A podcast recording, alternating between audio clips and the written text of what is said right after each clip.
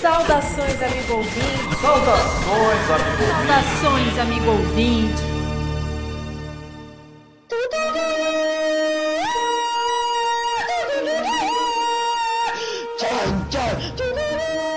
Saudações ouvinte, esse é o podcast Finanças com o.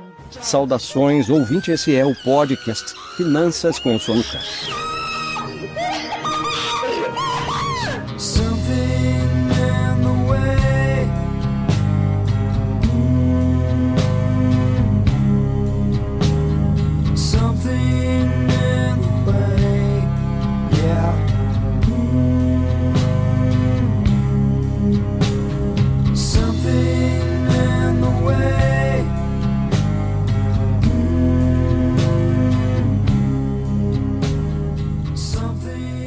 Seja muito bem-vinda, pessoa rica que tá chegando no podcast Finanças com o Suca. Sim, você mesmo. Você mesma, porque afinal de contas, a riqueza, gente, tá antes no pensamento do que na conta bancária. Eu sou a Diana Manente e este podcast, você já sabe, é parte do projeto de educação financeira A Turminha do Sulca, vinculado à cooperativa de crédito Cicobi Credsuca, e nessa temporada vamos trazer uma série de entrevistas. Vamos trazer uma série de entrevistas sobre profissões. E nesse episódio a gente vai falar de arte. Ai, é a minha área também. Hoje eu tô feliz, tô faceira.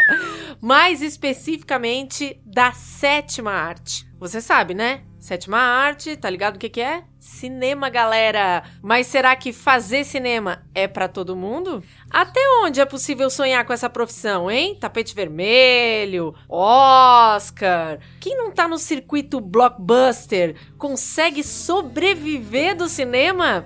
Então, antes da gente ter acesso a essa e outras respostas, vem chegando, eu vou estender o meu tapete vermelho, o tapete vermelho do podcast Finanças com o Suca pro meu fiel companheiro Felipe, o Miranha das Finanças. Não fale assim, Diana, que eu me emociono. Muito bom dia, boa tarde, boa noite a todos os ouvintes do nosso podcast, que é quase um cinema sem, sem vídeo é só o áudio, mas aqui também acontece muita aventura, diversão, beijo na boca e alegria. Hoje é o dia que cinéfilo chora e a mãe não vê. E temos quem mais aqui com a gente, Diana? Hoje nós temos um convidado que é premiado, premiado no, Kikito. no Festival de Cinema de Gramado, te mete! Pra quem não sabe, o Festival de Cinema de Gramado é o que, né, o prêmio é um É o Kikito, Festival de Cinema de Gramado, e o prêmio é um Kikito, Kikito, né? que é o Oscar Nosso- com a cabecinha de sol. nosso convidado tem um Kikito. Esse festival é um dos mais badalados festivais de cinema brasileiros. Nosso convidado é catarinense, é aqui da nossa região, se formou no Rio Grande do Sul, Aham, né, Alan? estudioso da área, profundo conhecedor da prática de como viver de cinema, é parceiro da turminha do Enquanto Sulca, isso, ele tá é inchando lá. Tudo de bom, seja bem-vindo. Opa! Errou, Brasil! Seja bem-vindo, Pedro Klesar.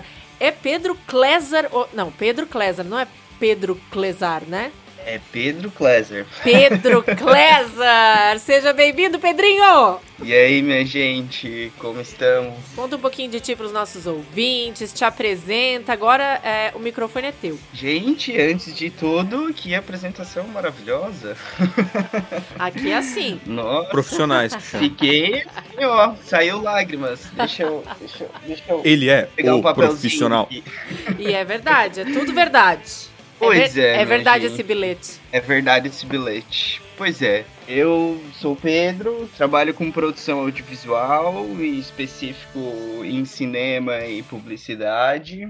Ah, minha especialidade é em direção de fotografia, na equipe de câmera. Me formei em produção audiovisual já faz uns 5, 6 anos. E desde então venho trabalhando na área, lutando. Não é fácil, né, Pedro? É, mas é bom. É muito bom. Deixa eu entender, tu trabalha com publicitário também? Tu- O Filipinho Na- tá, na tá- verdade- cara de pau tá abrindo um, um Um todinho. todinho. aqui. Deixa eu tomar um todinho. Dá só, eu tô, só tô curtindo. no- tu tá ouvindo? Momento ASMR. Tô ouvindo. Tá né, gente? ouvindo? Folgado. Pedro, é, tu, Hum. te- tu é, assim, um amante do cinema desde criança? Ou isso aconteceu no decorrer, assim, da adolescência, vida adulta? Gente, isso é uma coisa muito louca. Porque, tipo assim, ó, eu sempre costumo falar. Eu sempre falo isso, na verdade. Que eu aprendi o que que é cinema, descobri o que que é cinema, quando de fato eu entrei numa faculdade de cinema. Sério? Sim, tipo, desde pequenininho eu sempre tive, assim, um apego pela imagem. Pela imagem no sentido de, de fotografia, sempre brincava, tinha uma câmera antiga aqui em casa, eu sempre brincava. É, tava sempre descobrindo coisas com relação à imagem. Sempre brincando em programa de edição, sabe? De ficar mixando as cores e brincando. Dá pra fazer, o que não dá pra fazer. E aí, depois de um tempo, eu comecei a trabalhar fazendo filmagem de evento. Antes disso, ainda fotografei eventos também. Trabalhei fotografando eventos. Depois comecei a filmar eventos, fazer vídeo e tal. Pra mim, esse mundo, ele era aquilo, entendeu? Aham. Era, era isso. Existia só isso. E aí tu foi fazer cinema pra poder, digamos, te especializar nisso que tu já trabalhava. Exatamente. E daí eu fui fazer uma faculdade de cinema. E daí, tipo, opa, temos um novo mundo a descobrir, assim, né? Que é praticamente um outro mundo, assim. Aí foi quando eu comecei a descobrir que uma produção audiovisual a gente não faz sozinho, uma profissão que a gente trabalha em equipe, né?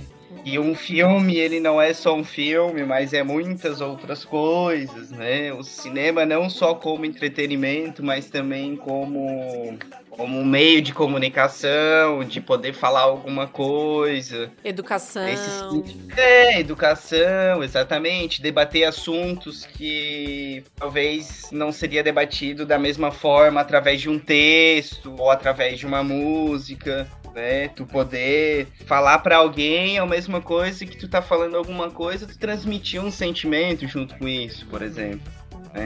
Eu, como profissional do teatro, e Aham. hoje em dia dou, dou oficinas de teatro de sombras, né? Então eu sempre falo pros meus alunos, gente, é porque teatro de sombras também é uma, é um, é uma área muito específica, né? E, e muitas vezes as crianças nunca tiveram contato. Então quando a gente chega, a gente sempre fala o seguinte, pra eles tentarem entender, assim, que existem muitas formas de se contar uma história. Então a gente pode contar uma história é, através da, da literatura, né? Escrevendo um livro e, e absorver essa história lendo esse livro, né? A gente pode contar uma história através do cinema, né? Fazendo um filme. A gente pode contar uma história através do teatro. Então eu acho que a gente parte também muito desse princípio, né, Pedro? Sim, sim, sim, sim. Não deixamos de ser contadores de histórias. É, e essas histórias podem ser contadas dentro, por exemplo, do cinema de diferentes formas, né? Eu posso contar uma história de infinitas, de diferentes formas diferentes, entendeu? E é o que a gente chama no cinema de linguagem, né? Posso fazer um filme falando sobre alguma coisa, contar essa história de diferentes formas, um filme mais observacional, um filme mais experimental, um filme dos moldes mais clássicos, né? É uma infinidade de opções. Um curta-metragem, um média-metragem, um longa-metragem. Exatamente, um médio, um curta. E sobre aquilo que tu estava falando, também estava ali comentando sobre o fato do cinema não ser só como entretenimento, é, mas também como meio de comunicação. Até estava lembrando de uma coisa que, uma palavra que sempre me vem à cabeça, assim, eventualmente, que o cinema, ela é, não deixa de ser, de uma forma metafórica, uma janela para o mundo. né?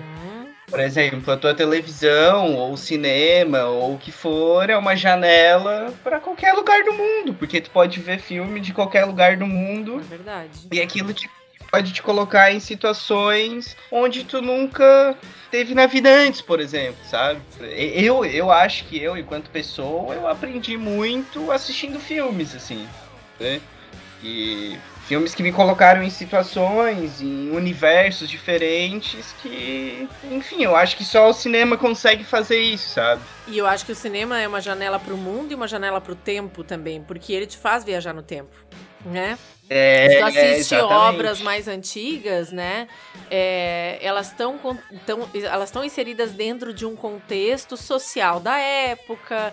Então, assim, não vou nem pegar um filme que é feito hoje reproduzindo uma época. Mas vamos pegar um filme que foi feito, sei lá, na década de 50, com a linguagem da década de 50. Ele era contemporâneo, digamos assim, naquele momento, né? Hoje ele é história. Hoje ele é documento. Né? Gente, eu tô quietinho aqui que especialistas respondem, né? Eu sou o menino leigo aqui. Tanto que na faculdade e, e na faculdade de teatro também a gente assiste muito, muitos filmes, né? E assistimos filmes com esse, com esse fim, entendeu? Pra entender como é que funcionava a cabeça das pessoas A na realidade época. da época, né? Por que, que aquelas pessoas estavam debatendo aquele assunto, né? O que estava acontecendo no mundo naquele momento? Então, ele, ele, ele, digamos assim, é lançado como uma obra de arte, mas depois ele vira muitas outras coisas, inclusive documento histórico mesmo, né? Não, é, e outra, também a gente percebe as genialidades da época, né?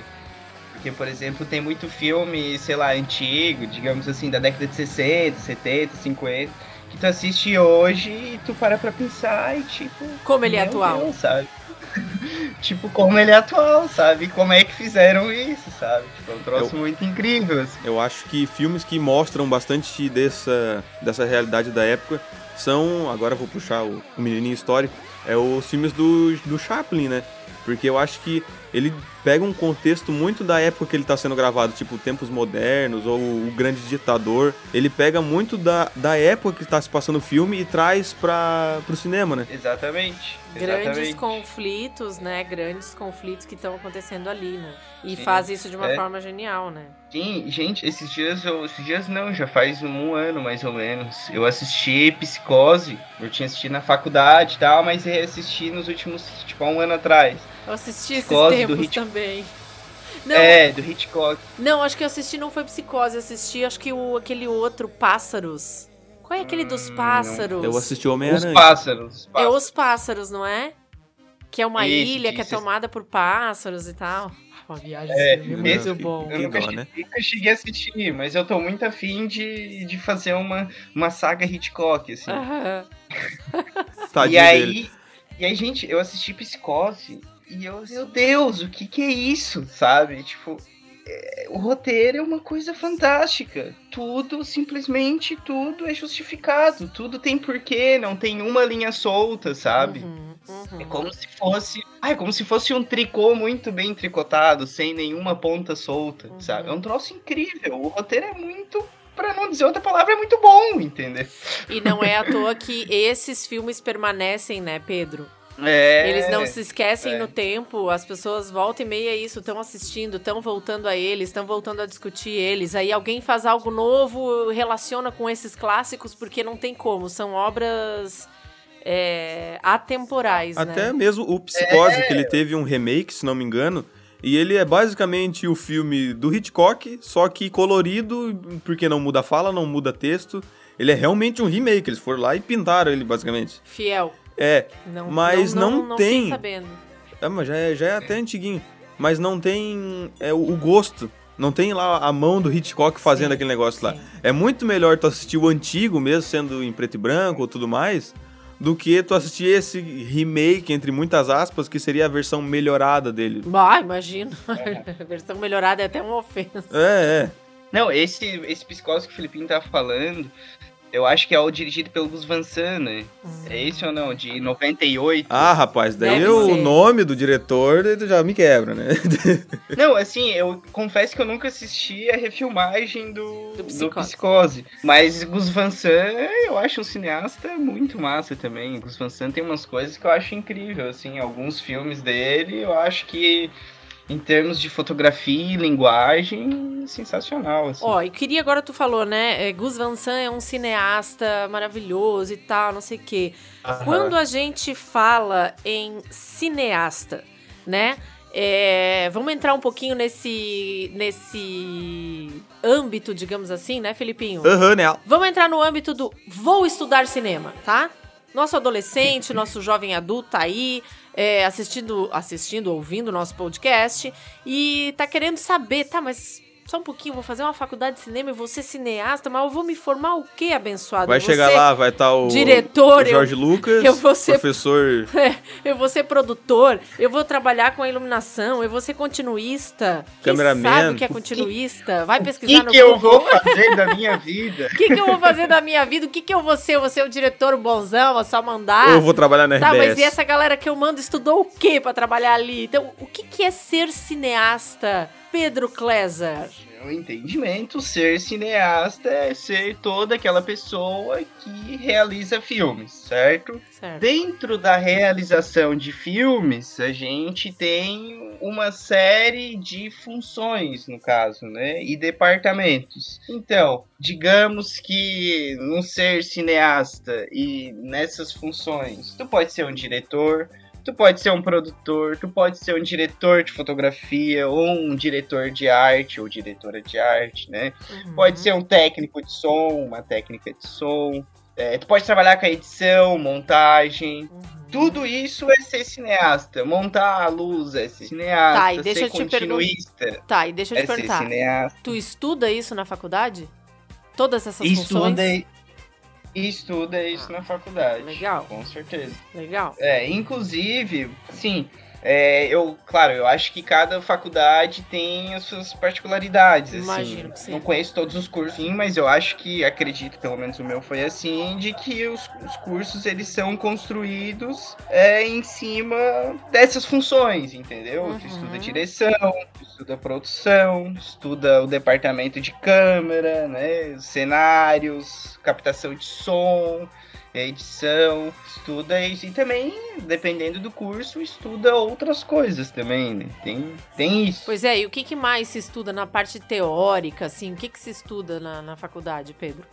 Gente, assim, ó. Roteiro, essas coisas aí, vocês estudam ou não? Sim, estuda roteiro também.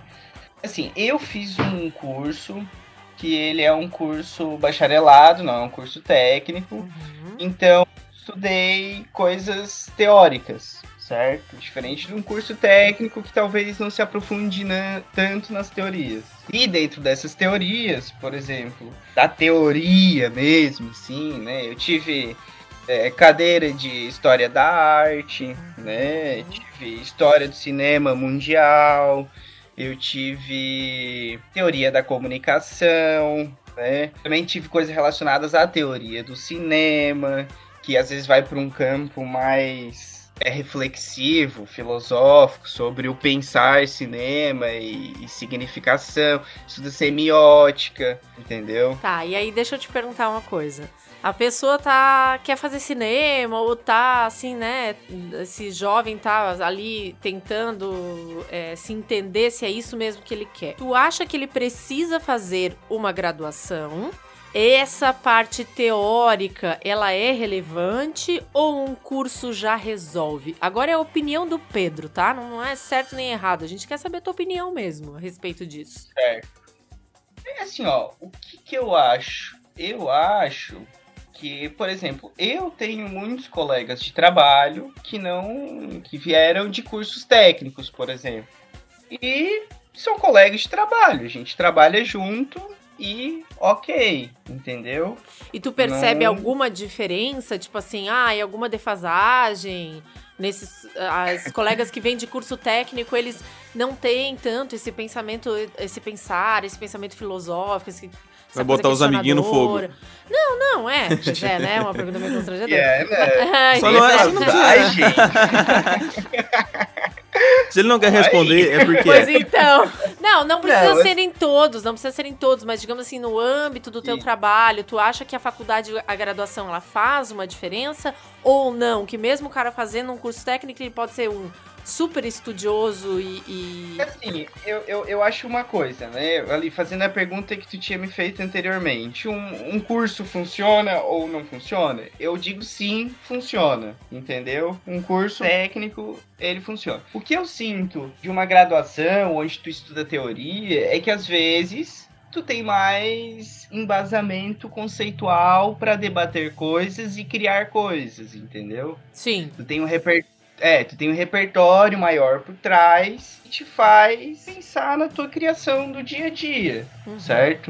Uhum. É, por exemplo, assim, eu me arrependo profundamente de não ter me dedicado mais à cadeira de História da Arte durante a faculdade, porque naquela época eu julgava que, tipo, cara, pra que, que eu vou querer estudar História da Arte, entendeu? Uhum. Ou até mesmo me aprofundar mais na história do cinema, tipo, pra que, que eu vou precisar disso na minha vida, sabe? Eu pensava nisso antes. Mas hoje eu vejo que quando eu vou criar alguma coisa, eu preciso de referências. A coisa não surge do nada na cabeça. A gente precisa ter instrumentos para criar coisas, né? E eu sinto que uma- um curso mais teórico, que traz questões teóricas, reflexivas, debates mais filosóficos, eu acho que isso te contribui muito a tu pensar as coisas, entendeu? Sabe que é legal tu trazer isso, Pedro? Porque esses dias a gente tava conversando sobre isso, né, Felipe? Uhum. Ali na, no projeto. é, Programa. no programa A Turminha do Sulca. E, e a gente estava desenvolvendo. Eu não me lembro que. pra- era- eram algumas peças. ah, não sei se, eu- se era pra identidade visual ou se era pra postagens no Instagram. Eu não me lembro o que, que a gente estava discutindo, eu e o Felipe. E aí a gente tava olhando, né, outros projetos, outros programas parecidos com nosso, como é que estavam as pessoas eh, desenvolviam, Como a comunicação do pessoal, né? o seu canal, as suas redes sociais e tal. E aí chegou uma hora eu falei pro Felipe disse, Felipe, olha só, a gente tá olhando outros trabalhos prontos, né? Mas onde é que essa galera que desenvolveu é, essa identidade visual, onde é que essa galera foi buscar? E essa galera provavelmente foi buscar na história da arte. Foi buscar na arte. Foi, bus- foi buscar no design, foi buscar na ilustração, foi buscar na pintura, foi buscar nos clássicos, nos contemporâneos, nos. Enfim. É... O próprio design do nosso podcast, você aí, ouvinte que tá vendo aí, ele foi inspirado em arte deco, né, Diana? A gente Exatamente. pegou, claro, não é aquele rococó lá que tinha lá no 1900 e Guaraná com pedra, mas a gente Mas tentou dar uma bebeu nessa fonte. Bebeu litros e litros dessa fonte. Litros e litros dessa fonte. E a gente também busca referência não só pra tipo assim, ah, eu quero ter um embasamento pra criar alguma coisa, tanto pra não copiar alguma coisa. Pois é. Porque tu pode ter aquilo na tua cabeça, nossa, é algo revolucionário. E a publicidade E tem, tem né? isso, né? Publicidade tem isso Tem muito. muito. do copy, né? Não sei se tu, tu- se tu tá. Tu deve ter também ciência disso, né, Pedro? É, Que a publicidade vai muito pelo copy. Mas é, é, é do, é do meio publicitário, é um meio muito rápido, né? É um, é um, é, tudo é muito rápido, tudo tem que acontecer muito rápido. Então, realmente, às vezes tu tem um trabalho que tu tem que entregar, tu não tem condições de fazer uma super pesquisa na história da arte e tal, não sei o quê. Porque a gente tá falando de publicidade, nós não Existem, estamos falando de arte. digamos, modinhas na área da publicidade, que tipo, modinha na época da Black Friday, o pessoal fazia um post no Paint e botar tipo assim, ah, baixamos os preços tanto que não deu pra contratar um designer. Só que todo mundo fez, sabe? E daí, tipo, a pessoa que fez hoje já é ultrapassado. Claro. E isso também imagino que na, na área do cinema possa acontecer também, né, Pedro? Acontece, Pedro? O copy no cinema? sim, acontece muito. Mas eu também acho que tem uma coisa, assim, que tipo, tudo que a gente faz hoje, né? Nada é uma criação inventiva que ninguém fez do zero, entendeu? É aquela velha frase, né? Nada se cria, tudo se copia. Se né? transforma, Então se transforma. Não, não, É. é feio, se transforma. É, tudo se transforma, pode ser. Então eu acho que as nossas criações, ela tá justamente nisso, é de copiar coisas que estão no nosso universo, e coisas que a gente tem dentro da gente, e a gente criar alguma coisa com base em todos esses elementos, entendeu? Se a gente tivesse uma, se fosse falar em autenticidade, originalidade, e tal, eu acho que estaria justamente aí, é nessa nessa mistura de ingredientes, digamos assim, sabe? É a tua bagagem, né? Que tu vai sempre se aprimorando e exato. uma hora tu vai criar a tua identidade própria baseada em outras identidades que tu foi vendo ao longo da tua vida. É, exatamente. Tu, é uma coisa que tu vai te nutrindo, digamos assim, Uhum. sabe, gente? Mas tu trabalha, e tu tava falando sobre isso, assim, né? Tu trabalha muito especificamente voltado pra captação, né? Assim, é, o teu trabalho Isso. tem muito a ver com o instrumento, digamos assim, que é o, talvez, eu não sei se é o principal O instrumento, maquinário. né? Do, do, do cinema, mas que é a câmera, né? O cinema precisa Hum. de alguma coisa para captar essas imagens, né? Seja a câmera de um celular, seja uma câmera profissional, seja. Aham. Mas precisa de uma câmera, certo? Aí eu te pergunto. Pode ligar agora antes que as linhas congestionem. Nova Tech Pix. A pessoa não tem grana para comprar uma câmera. Ela pode estudar cinema? Ela vai conseguir estudar cinema? Ela deve estudar cinema. Você deve! Praga! Ela deve estudar cinema. É, assim, até uma coisa que acho que às vezes a gente até associa muito, assim, né? Câmera e tal. E até tava pensando sobre isso há um tempo atrás, que, gente, na verdade, todo mundo tem uma câmera no bolso, né? Se a gente for parar pra pensar.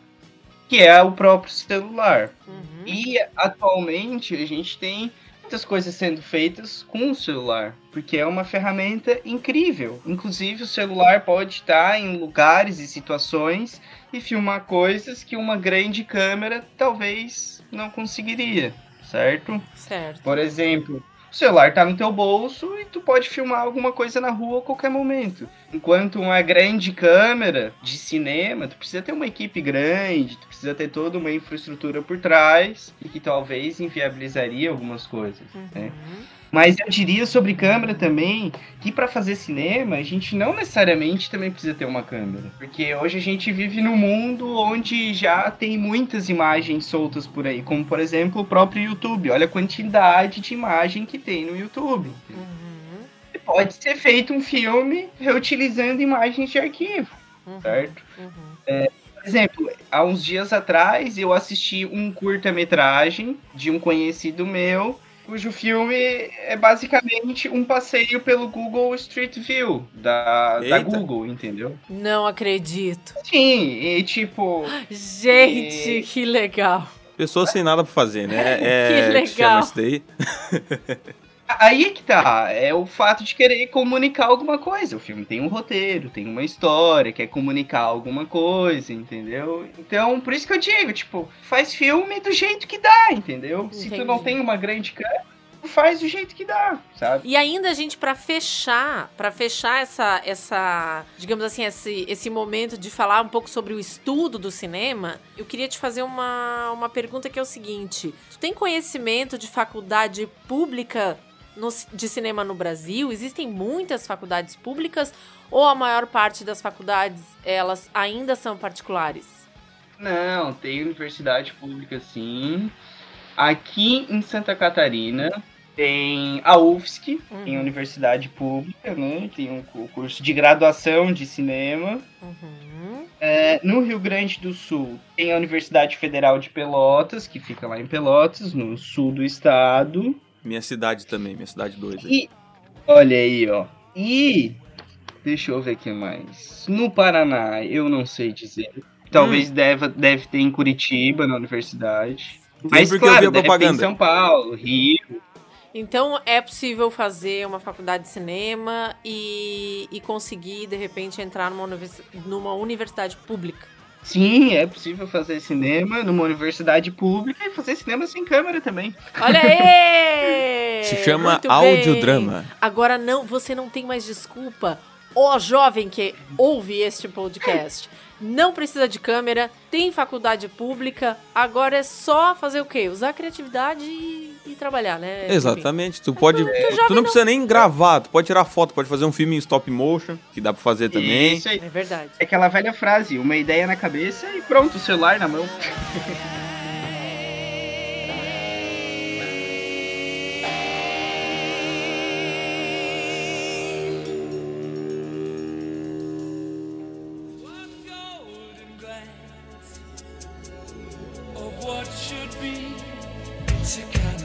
agora, é, cita, Pedro! Aí, cita aí teus filmes favoritos. A gente quer desbilhotar tua vida agora. Mas vamos falar os nossos também depois, não adianta. Tu tem uma lista de filmes favoritos ou não? São muitos? São poucos? Como é que é essa tua relação com, é, com filmes, assim, com obras?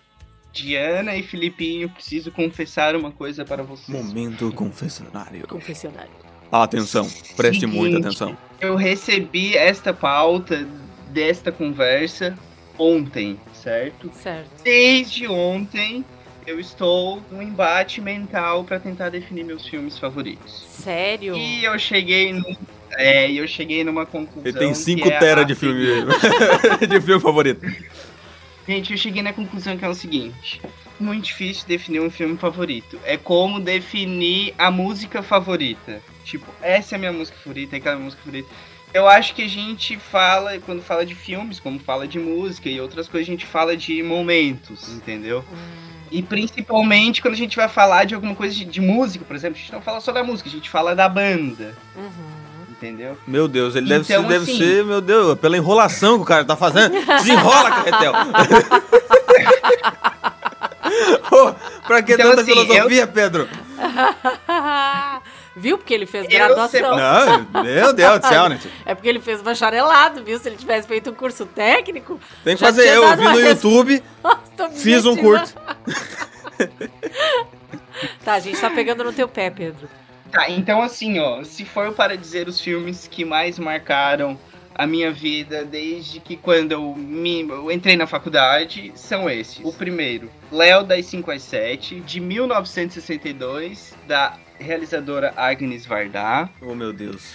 Ele é Outro- profissional, Diana. Olha o que vem, olha Diana, o que vem. ele é profissional. Diana. Vamos ver se a gente vai conhecer algum. Eu não conheço, Também vai. não. Outro filme que também minha referência master por durante um bom tempo de faculdade, que se chama filme Stalker, que é do Tarkovsky, russo, que é de 1979. É, assim, Eu já ouvi que ter falar nesse nome, tenho certeza.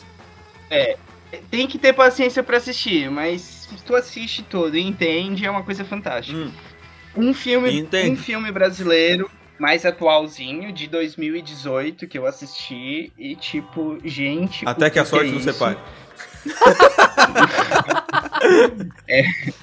É Chuva é Cantoria na Aldeia dos Mortos, de Putz, 2018, dirigido por João Salavisa e René Nader. É uma coisa incrível também. Olha só.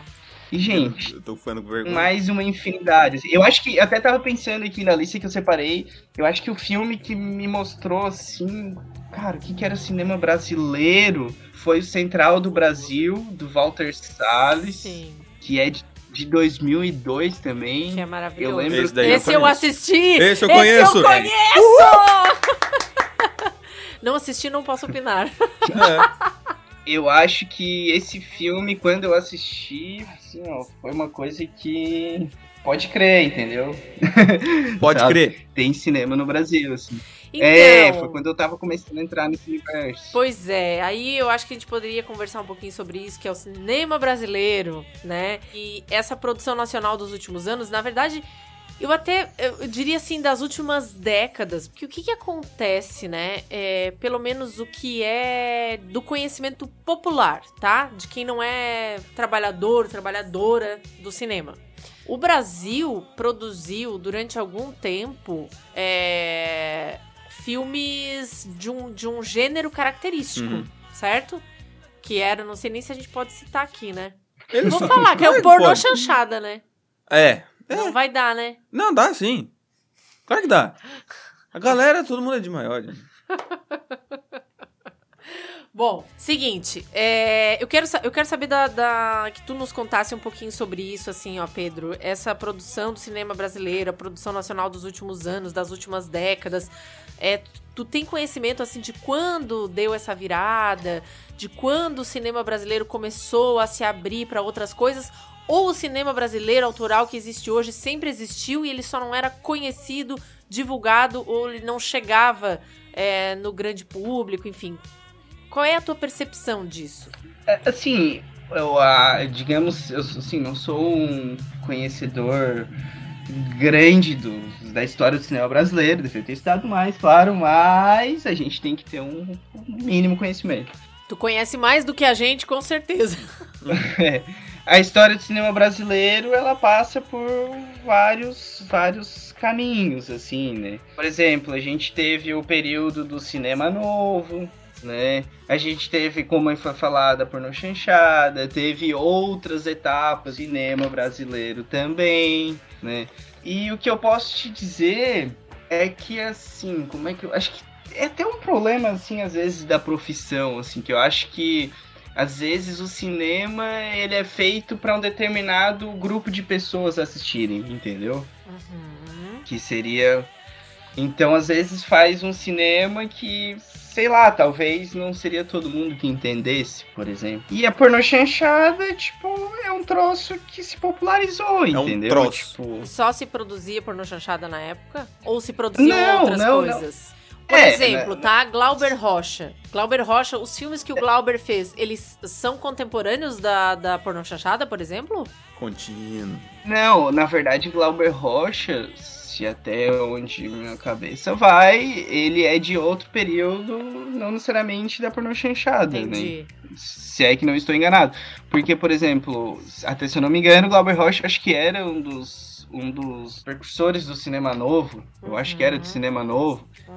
E que passava também, assim, era um contexto de período de ditadura militar, né? Uhum. Onde a gente tinha, como é que eu vou te dizer, um certo abafamento Claro. dos, de- dos debates e alguns assuntos onde o governo não gostaria que, Que se falasse nisso, entendeu? aham. Então, Glauber Rocha era justamente um desses dessas pessoas que, tipo, era censurada, entendeu? Assim como vários outros músicos, entendeu? Sim, entendi. E o que acontece hoje com o cinema brasileiro, com a produção nacional hoje, assim? É, veio numa crescente, aí a gente teve aí essa interrupção, pandemia, né? É, para quem não sabe, houve um corte brusco também, né, de investimento na área do cinema, na área da arte em geral, né? Isso impactou bastante, Pedro. Como é que tá agora, assim? Pois é, sabe, sabe aquele lance que a gente tá falando sobre a câmera? Quando a gente não tem uma câmera, a gente faz do jeito que dá, Uhum, sabe? Uhum. Então, eu acho que o cinema brasileiro nos últimos, sei lá, cinco ou seis anos por aí, é justamente isso. A gente faz do jeito que dá, entendeu? A gente não Entendi. faz nas condições lindas e belas que deveria ser feitas. E por que que isso acontece? Por uma razão muito simples. A indústria cinematográfica é uma indústria assim como qualquer outra indústria do setor econômico num país, Uhum. certo? Por exemplo, a gente tem o setor automobilístico, o setor tecnológico, o setor de indústria de não sei o que lá, entendeu? E o cinema é a mesma coisa. Acontece que nos últimos anos, digamos, nos últimos, sei lá, seis anos, o cinema brasileiro teve pouco investimento público nas nossas produções é, brasileiras. Então, o que, que a gente faz? A gente faz do jeito que dá, entendeu? Entendi. Só que mesmo, mesmo fazendo do jeito que dá pra fazer, que são de formas muito complexas, a gente tem filmes que conseguem fazer coisas maravilhosas, né? A gente Mesmo tem alguns pouco títulos, recurso. mesmo com pouco recurso. E isso é horrível. Isso é horrível, né? Porque É. aí fica parecendo assim, ah, se tu não consegue fazer um filme bom com pouco recurso, é porque tu não é competente.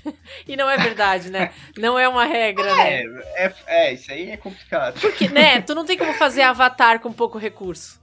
É, não tem como fazer Avatar com pouco recurso, mas tu pode fazer, por exemplo, Democracia em Vertigem, Pode. que foi um filme de 2019, né, da Pietra Costa, que foi indicado, acho que até foi concorrer ao, foi, sim, claro, foi concorrer Concorreu ao ao Oscar, Oscar. Uhum. né? E que foi feito com Tipo- poucos recursos. Foi feito, é, com poucos, tipo, na real não é um filme nem feito com recurso público, se eu não me engano, é um filme Uhum. feito com recursos próprios, Próprios. entendeu? Uhum. Então, tipo, é isso. Dá pra É, fazer. Se não tem. Se não tem a faca e o queijo, sei lá, tira a água da pedra. Não, não, nossa senhora. Vê, mas enfim. E muitos outros também, né? Isso aqui, feito no sul, que vai pra festivais fora do Brasil, uma série de produções.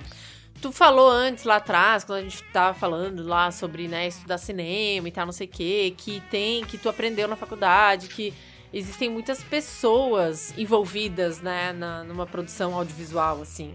É, Uhum. Quantas pessoas, assim, estão envolvidas na gravação de uma única cena? Mais ou menos. Quantos profissionais podem estar envolvidos na gravação de uma única cena? Assim, depende. Imagina, imagina. Depende. É, depende, porque, por exemplo, tu eu venho muito, tipo, de fazer. Eu faço filmes, muitos filmes documentários, sem muita grana. Uhum. certo? E claro, trabalhando sempre com equipe mínima.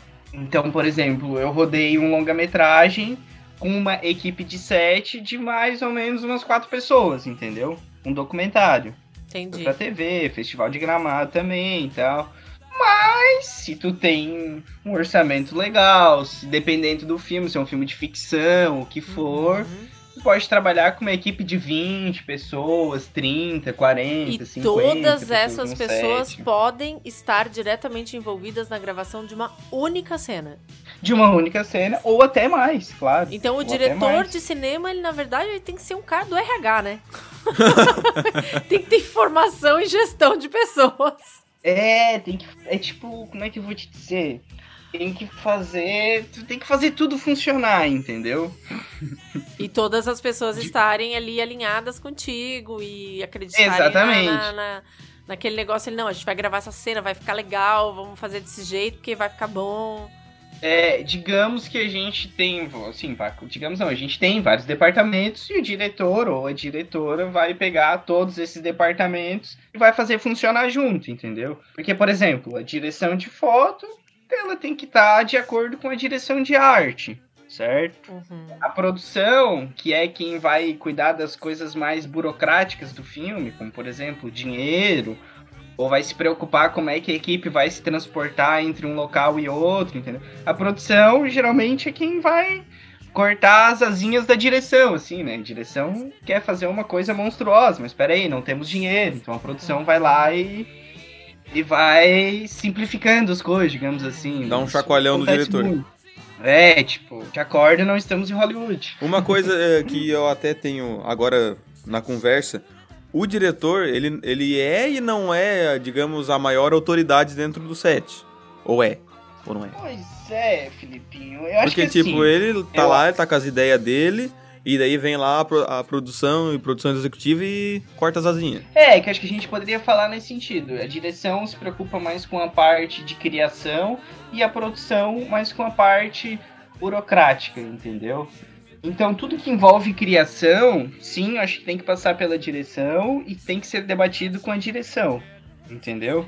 Uhum. Então, eu acho que é muito uma questão de diálogo. Por exemplo, vem um filme pra mim e eu quero criar algumas coisas. Eu vou chegar pra direção e vou falar: olha, eu pensei nisso, de repente fazer assim, porque tem a ver com essa parte do roteiro, entendeu? E isso tem a ver com aquela referência lá, não sei o que lá. E a direção pode ser: pode ser, vamos fazer mais isso aqui também, ou já pode vir com uma ideia pronta também, Uhum. sabe? E é verdade que cinema é a arte da mentira, Pedro? Meu Deus, Quem Diana, esse é um assunto. Cadeira Polêmica no podcast Finanças com o Suca. Esse é um debate mais filosófico impossível. mais de uma, Diana, é óbvio que é. assim- Tem o filme O Mentiroso de Carrey. Ah, é verdade. mas de uma forma simplista, eu diria que. Cara, deixa eu pensar. Eu acho que sim, cinema é, é a arte de mentir. É a arte de mentir, não é a arte da É, mentira. não, na, na- é, na verdade. Porque, tipo assim, ó. Esses quando a gente fala ator- de cinema, a gente, e quando a gente fala de mentira, a gente tem que falar de realidade, de verdade também, né? Porque quando a gente vai falar de uma verdade, a verdade absoluta, ela é relativa, porque é é relativa com relação ao teu ponto de vista. Às vezes o que é verdade pra ti não é verdade pra mim, entendeu? Então, o cinema é isso, também é uma comunicação que fala sobre pontos de vista, certo? Certo. Então, assim, pode ser. É é uma recriação, é uma recriação que passa pelo trabalho de montagem, que é um trabalho onde tu pode criar significados a partir de coisas que tu tem. Então, eu diria que cinema é a arte de mentir, entendeu? Agora é, é eu- triste, mas é É verdade. triste, mas é verdade. É verdade. É cruel, dói, mas é, verdade. Filipinho, tu tem umas perguntas aí pro Pedro que eu sei. Eu nem sei onde tá minhas perguntas de eu achar. Ah, Ai, cadê minhas perguntas, na Diana? parte de curiosidade. Curiosidade? O seu. Ai, Filipinho! É, agora tu te vira pra responder, Pedro. Ah, tá preparado? Vai, Filipinho. Você já citou seus filmes favoritos, que ninguém conhece, né, Pedro? Bah, podia, sei lá, falar um Indiana Jones, né? Pelo amor de Deus.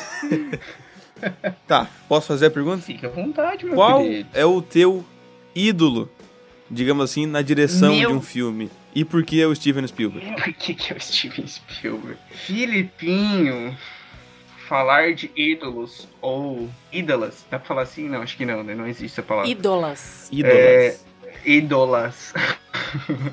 Eu tenho sim alguns realizadores que me acompanham há um bom tempo e que eu adoro assisti-los ou assisti-las. Eu tenho alguns nomes, não sei se vocês querem que eu fale. né? Manda bomba. Por favor, né? Porque aí a galera que tá. Eu acho que fica como referência também pra galera que tá ouvindo, que quer estudar cinema e que acha que vai chegar no cinema, É. estudar uma coisa e vai estudar outra. É, não vai chegar no cinema e estudar Star Wars, Indiana Jones e tudo mais, né?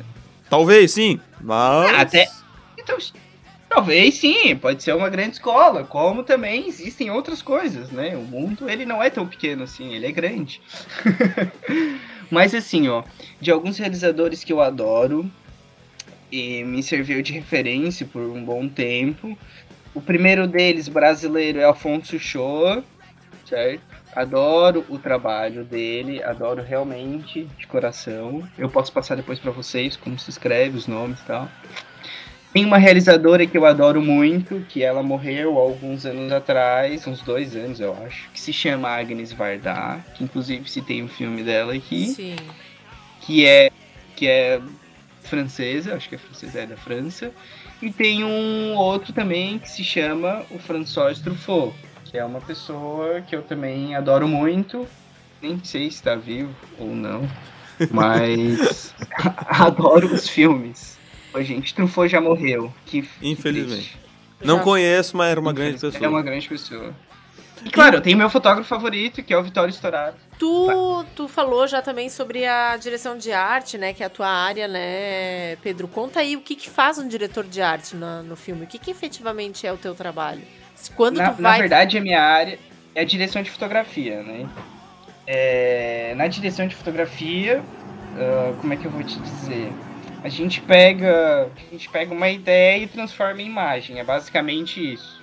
Uhum. Pega uma coisa, tu, tu pega uma cena e tu cria isso, vai trabalhar com a câmera, tu vai trabalhar com a luz, entendeu? E tu vai criar um look para essa imagem. Tu pode filmar uma cena de uma forma escura, tu pode filmar uma cena de uma forma mais clara, tu pode filmar uma cena só com contraluzes, ou tu pode filmar uma cena toda vermelha ou toda azul ou o que for, entendeu? E tudo isso tem significados Tem a ver enfim, com na obra enquadramento também ou não? Tem a ver com Enquadramento de câmera. também, claro, enquadramento de câmera. Mas é isso, tudo a gente se debate isso junto com a direção, sabe? A gente tem as ideias, mas a gente vai construindo e debatendo coisas com a equipe. Então, por exemplo, o enquadramento. Às vezes, quem dá o enquadramento é o diretor ou a diretora. E o fotógrafo vai lá e vai iluminar aquela cena da melhor forma para que a história seja contada do roteiro, entendeu? Entendi, entendi. É um trabalho coletivo, é uma arte coletiva. É uma arte coletiva. Aí, claro, na equipe de, de direção de fotografia, tem o primeiro assistente de câmera, o segundo assistente de câmera. Aí, em alguns casos, tá até terceiro assistente de câmera. Aí tem função de logger, tem maquinária elétrica. É muita Aí- gente. É, Agora tá explicado por que que as letrinhas no É. final são 10 minutos só passando letrinha. Arial 1. Gente, assistir, é, assistir crédito de filme ah, é uma aula de função do cinema, assim. Tem, às vezes eu assisto uns filmes que eu nem sei o que uma função faz, assim, de tanta coisa que tem, sabe? Nossa. Agora é o seguinte, o nosso jovem, né, ouvinte aqui do nosso podcast, ele gosta muito de saber é do faz-me rir. Ele gosta de saber Da mascada. é da bufunfa. Ele gosta de Do saber crédito. é terei condições de pagar o, o A luz, a luz no final do mês. a Vou água. ter condições de, de comer o meu x-salada. Entendeu? Como é que é negócio? Como é que é esse negócio, hein? A, a, a galera vai se formar e vai ser o mais novo eterno desempregado. O mais novo eterno desempregado. O que, que acontece com essa galera do cinema? É, é- onde é que um- um- uma criaturinha formada num curso de produção audiovisual ou numa graduação de cinema, onde é que essa galerinha vai conseguir atuar? É, Vai- né? Ou ela vai, tá, ela vai ter que estar necessariamente envolvida numa produção audiovisual, ou ela pode daqui a pouco abrir um pouquinho o leque, vai um pouquinho pra publicidade, vai um pouquinho pra aqui, pro, pro aniversário de criança, tirar umas fotos. O que, que dá pra ela fazer? Olha, dá pra fazer de tudo. Dá pra ser Uber Dá também. pra fazer. Dá até pra ser Uber se precisar. Mas assim, ó, é respondendo a tua pergunta, vou falar um pouco de mim, né? Da minha pessoa. Eu faço cinema, mas não sobrevivo somente apenas do cinema. Eu também faço publicidade. Não, não faço publicidade grandona, tipo da Coca-Cola, essas coisas assim. Ainda não cheguei lá. Mas talvez um dia eu chegue. E aí eu faço publicidade para empresas, para marcas, enfim. E isso é o que paga as contas, assim, né? É o que dá o dinheiro pra gente continuar fazendo cinema. Uhum, uhum, uhum. Entende? Então, é isso. Eu, eu, por exemplo, eu me divido da seguinte forma: eu faço cinema com cachês baixos, mas faço cinema porque eu acho que é um trabalho importante e que ele precisa ser feito, certo? Uhum. Eu faço publicidade porque, né, eu tenho minhas contas para pagar, tenho meu aluguel, tenho meu x-salário, como vocês falaram. E como é que é a rotina, né, de um, de um cineasta? Me conta. Assim, é, digamos que. Falando um pouco da tua rotina, assim, como é que é a tua vida, Pedro? Tem uma rotina? Ah, É. todos os dias eu acordo, vou pra tal lugar, eu tenho um escritório, não tenho um escritório. Acordo de manhã, escovo os dentes, tomo Sim. café, assisto Eu- filme, um filme eu- turco sobre a criança e a sola de um sapato.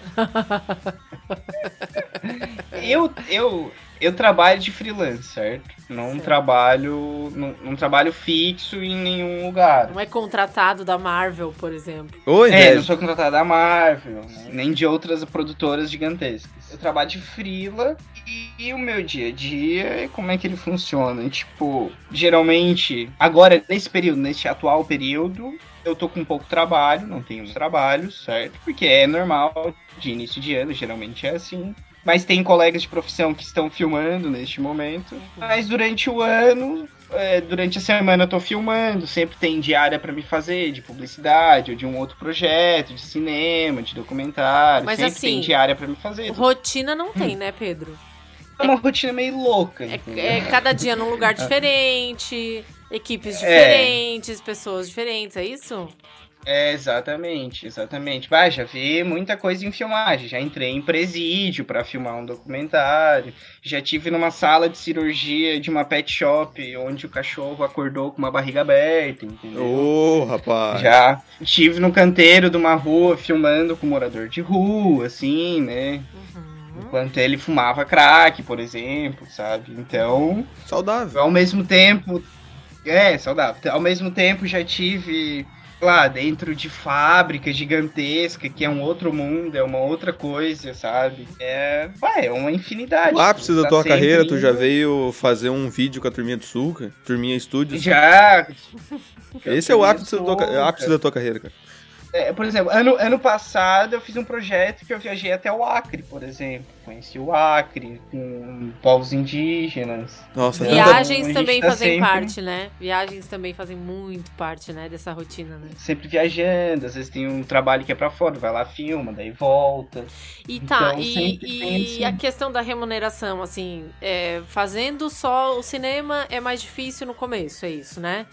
Mas aí pegando, de repente, outros bicos, quanto mais assim vai tendo experiência, já consegue ganhar uma graninha melhor. Eu acho que sim, eu acho que sim. Porque, por exemplo, assim, ó, faz, trabalha com produção audiovisual e aí tu vai pro campo da publicidade, certo? No início, como toda profissão, vai ralar um pouco, né? É normal, toda profissão é assim. Mas eu acho que depois de um tempo dá uns troco legal, assim, Tá. entendeu?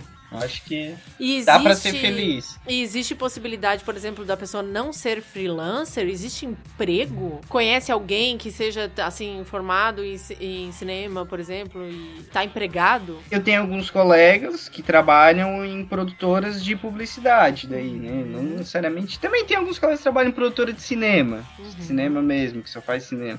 Mas tem, existe sim. E aí, claro, né? Tem que procurar grandes cidades, assim. Claro. né? Eu acho que se tu for trabalhar com projetos maiores e tal. Mas tem essa possibilidade também: emprego, salário, férias, FGTS, essa coisa toda. Essa coisa. Tem, tem, tem. É, esse lance de carteira assinada aí tem sido meio raro ultimamente, né? Mas dizem que rola. que mais, Filipinho? Não, só queria perguntar se é muito difícil chegar na Marvel, sei, sei lá, num Warner Studios, num negócio assim, a Disney. Ah, Felipe. É muito Ô, complicado? Felipe, eu tô. Cara, eu tô na luta, entendeu? Próximo Homem-Aranha. É o Tá Pedro nessa que batalha. dirige. Vá, já pensou? Que cachê seria esse, hein? Meu Deus. Pedro, eu acho assim, ó. Primeiramente, né, a gente quer te agradecer por tu ter topado vir aqui dar essa entrevista pra gente. É, a gente tá né, com esse projeto aqui no podcast para contribuir principalmente com o adolescente, o jovem que tá ainda buscando uma profissão, que tem dúvidas, ah, daqui a pouco eu quero fazer cinema. E eu acho que hoje tu trouxe uma coisa muito legal da coisa do cinema, que é isso, né? Cinema não é só blockbuster, cinema não é só é, grandes Homem-Aranha. produções. Cinema não é somente o que está nas salas de cinema, certo? Que tem É. muito, tem muita produção que não vai para salas de cinema e que muitas vezes não chega no grande público, né? E tem muita coisa boa, É, tem verdade. muito profissional trabalhando, tem muita gente fazendo de tudo, né? É, coisas diferentes, inovadoras e tal. Então, assim, acho que é importante a, a- a trazer isso pra pessoa que tá pensando em fazer cinema. Vai fazer cinema, mas assim, vai muitas vezes buscando isso, né? Buscando a Marvel, buscando o Homem-Aranha, buscando o Steven Spielberg e chega lá e encontra um outro mundo completamente diferente. E eu acho que tu trouxe isso hoje e isso é muito legal. Obrigada. Pô, eu que agradeço de participar. E até antes da gente encerrar, eu gostaria de fazer uma recomendação. Existe uma plataforma, já que a gente estava falando sobre distribuição de filmes e tal, existe uma plataforma que se chama sulflix.com.br, certo? Uhum. Que é uma plataforma com bastante produções do sul do nosso país aqui. Olha! entendeu? Especialmente, especialmente do, do Rio Grande do Sul. Tem bastante coisa do cinema gaúcho sendo feito, sabe? Então acho que é legal pra gente conhecer também a produção local. Que legal, Né? que legal. Ótima dica, É. hein? Acho massa, eu vou dar uma pesquisada. Uma outra plataforma que se chama Mubi também, mubi.com, Uhum. que passa filmes para além de filme blockbuster e filmes enlatados, digamos assim, né? São Uhum. filmes cult, digamos assim. Massa, massa. O cinéfilo É, eu acho que é legal, acho que é, eu acho que é, é, eu acho que é legal, são plataformas pra gente ver outros tipos de coisas, Que assim, legal, não ficar muito bitolado Ótimas- numa ideia. Ótimas dicas, ótimas dicas. Então, antes de tudo, gostaria de agradecer a Diana, ao Filipinho, por ter me recebido aqui com tanto amor e carinho. Ai, que coisa Estava, apreens- estava apreensivo por, por este momento, mas adorei o papo. Simplesmente adorei. Poderia ficar aqui o resto do dia conversando com vocês. Infelizmente temos emprego. Nada, Teremos outras gravações hoje, hein? Senão a gente poderia fazer o, o nosso projeto podcast 24 horas. Aham. O que é 24 pode pá horas, perto de finanças com açúcar? Big Brother das profissões. Exatamente. O... Olha aí. Um dia de cineasta. Olha aí, ó. Ah, podia ser. Ah, viu? Olha A gente aí, tem ó. que juntar uma galera e fazer uma super produção. Em breve. Em breve. Olha aí. Credit Suco Studios. Felipe, qual é o teu pedido especial para o Pedro O hoje? meu pedido especial para o Pedro, não só o Pedro, mas a todos os ouvintes, é que nos sigam nas redes sociais, arroba a Turminha do Suca no Instagram, no TikTok. Temos o nosso site www.aturminhadosuca.com.br Nosso canal no YouTube, A Turminha do Suca, onde finalmente no ano de 2022 estaremos voltando às escolas para dar nossas oficinas. Que mais que temos de redes sociais, Diana? Podcast?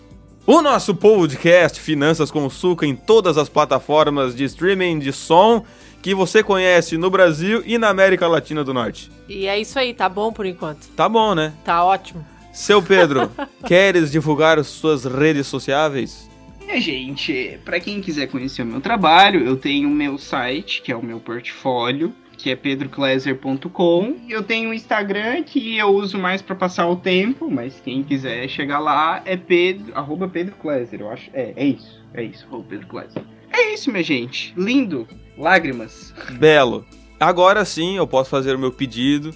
Todo fim de podcast a gente tem a nossa tradição de chegar para o convidado, pegar ele no ombro, dar uma sacudida, olhar no centro do fundo do olho dele e falar assim, ó. Filho, dedique uma música para fechar o podcast. Agora tu morre, Pedro. É. É pra mim isso? É? É, a pegadinha do malandro. tu vai precisar escolher uma música. É, agora tu morre, porque tu não vai, tu não teve o tempo pra pensar. Tu É. acha que a gente ia te entregar tudo de mão beijada, A gente meu não filho? bota na pauta já pra pegar assim desprevenido. Tá, tem uma música, peraí, peraí. peraí. Ah, só deixa eu ver. Essa daqui, ó. Acho que talvez o Filipinho vai gostar. É, The Street of Rage, acho que é assim que se fala, do Yuzo Koshiro. Esse tu acha aí, O Filipinho vai gostar. Babá! Nunca ouvi falar, meu. Acho, não, não, acho que o Filipinho vai gostar. Acho que o Filipinho vai gostar. Tá bom, se tu diz, eu vou. Show de bola. Vamos buscar e vamos fechar o podcast com esse teu pedido. Já está tocando e para você que ficou até o final, muito obrigado. Ouvinte, lembre-se, use sua máscara, afinal ainda estamos em pandemia. Se vacine, faça a segunda, terceira, quarta, quinta dose se precisar. Se cuide, porque agora temos variantes, né? Não é mesmo, Diana? Então use sua máscara, use o dobro de álcool em gel. E um beijo e até a próxima. Tchau, pessoal. Beijo.